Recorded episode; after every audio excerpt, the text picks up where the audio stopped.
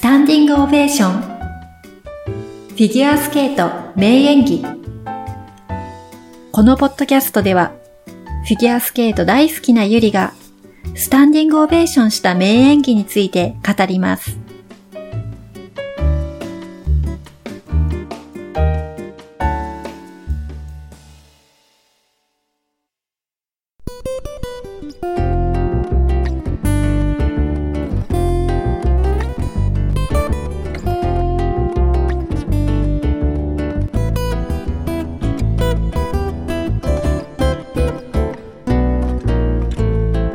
皆さん、こんにちは。ゆりです。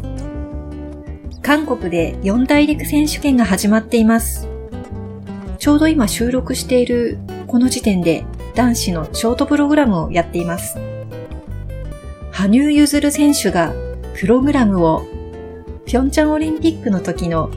バラードと生命に戻したということでニュースになりました。これは賛否両論ありましたね。結構ネットを見ていると否定的な意見も目にしました。ネイサン・チェーンさんとか高橋大輔さんと挙げて比較している人もいて、二人とも踊り心があっていろんなプログラムを滑る選手ですよね。それと比べると、羽生さんはプログラムが明らかに少ないし、慣れたプログラムで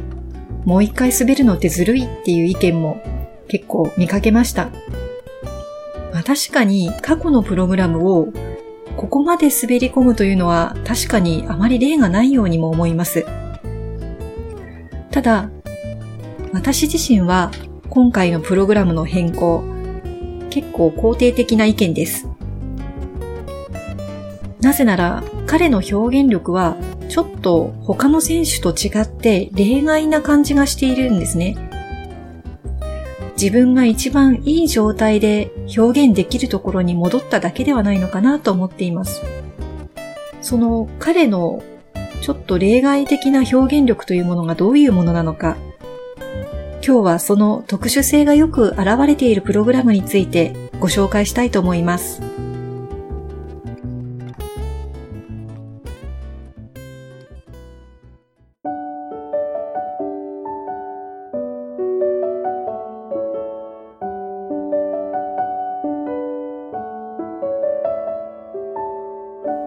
本日ご紹介する名演技は、ザ・ファイナル・タイム・トラベラー。羽生結弦さんの2014年から15年シーズンのエキシビションプログラムです。振り付けは宮本賢治さん。歌はサラ・オレインさんです。このザ・ファイナル・タイム・トラベラーという歌は、ゲームタイムトラベラーズの主題歌だそうです。私はちょっとこのゲームについては詳しいことはわからないんですけれども、羽生さんは大のゲーム好きなので、もしかしたらこれをプレイしていて、何かストーリーや感情が湧いている可能性が高いですよね。ストーリーを知らない私でさえ、何か情景が思い浮かんでくるような曲でした。とてもたくさんの感情が込められている曲で、こう切ない気持ちとか、優しい気持ち、そういったものがとても大きな大きな流れになって動いているような、すごく壮大な曲だと思います。また、サラ・オレインさんの美しい歌声は、何か天から降ってくる声にも聞こえます。なんというか、まあ、神様の声というか、大きな自然の声というか、人間の大きな感情の塊というか、何かそれが空から降ってくるような、そして自分の中の感情も何かを呼び覚まされるような感じがするんです。おそらく羽生さんも何かそういったものを感じて、それを体の中に取り込んで表現をしているように見えます。体の綺麗な動き、その大きな流れに、こう感情を任せて動いている表情、そういうものを見ると、こう見ている私の感情とリンクして、とても感動するんです。この羽生さんの演技というのは、西洋的な踊りとかダンスといったものとちょっと違う感じがするんですよね。もっと民族舞踊とか、さらに遡って、もっともっと古代の時代の何か自然と一体になるとか、神様を呼ぶとか、そういうタイプの踊り、舞と言った方が近いかもしれない。その羽生さんは舞手であって、シャーマンみたいにも見えるんです。音楽のリズムやメロディーの中で感じたことをそのまま体の動きにする。今まで見てきたスケーターの中で同じような表現をする人は私が見た中ではいないんじゃないのかなと思います。音楽から感情をこう体現する、そういうことができるプログラムっておそらくなかなか見つけられないと思うんですよね。特に競技用のプログラムですと、いろんな要素をどうしても入れなければいけませんよね。その度にこうちょっと流れが止まってしまったりすると思いますんで、音楽を構成するのはとっても難しいと思います。ピョンチャンオリンピックの時のプログラムのバラード1番、あと生命ですね。これは、羽生さんの表現力に合っている、ごく少ない競技プログラムなんだと思います。今回4大陸を前にして、確かインタビューでも言ってましたけど、自分の呼吸で演技したいって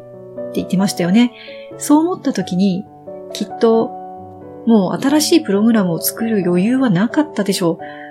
う。それで今回はやむなくバラードと生命に戻らざるを得なかったというかもうもう一度これで自分の表現力滑りに戻りたかったのではないかなと思います。きっと来シーズンはまた彼らしい新しいプログラムが来ると思います。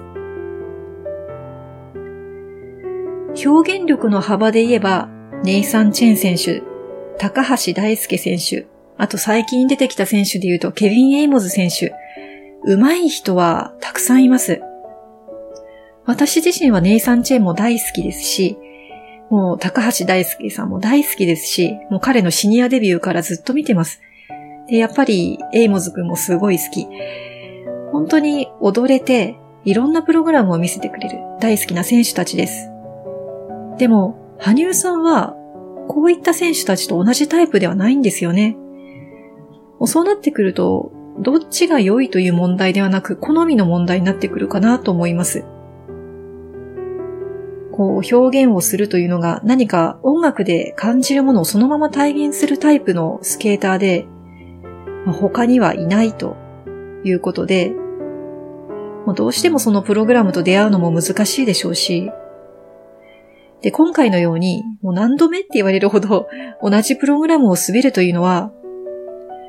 まあ、私たちが音楽を聴くときに、こう、心揺さぶられる音楽に出会ったら、こう、よく鬼リピートして聴いちゃいますよね。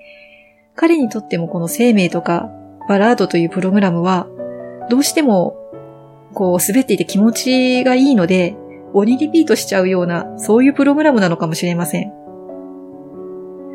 まあ、そういった表現だからこそ、羽生さんのエキシビションプログラムというのは、こういった何か天から何か下ろしてくるような、そういう不思議な表現力、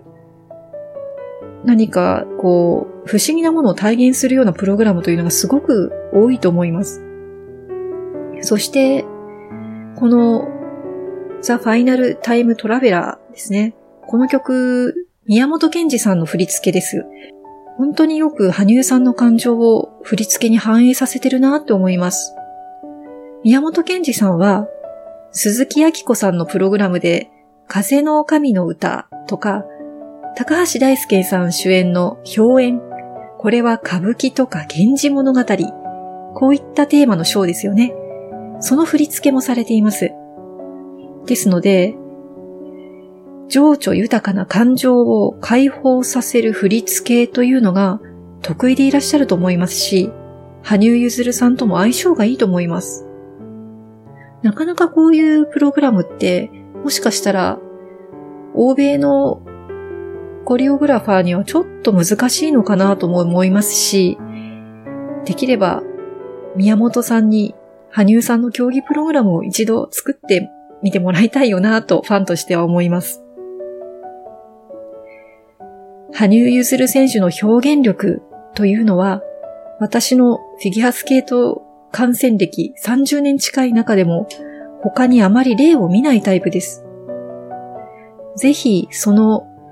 表現の特殊性に注目して、他の選手と良し悪しを比べるのではなくて、これからの彼の演技を楽しんでいただければなと思います。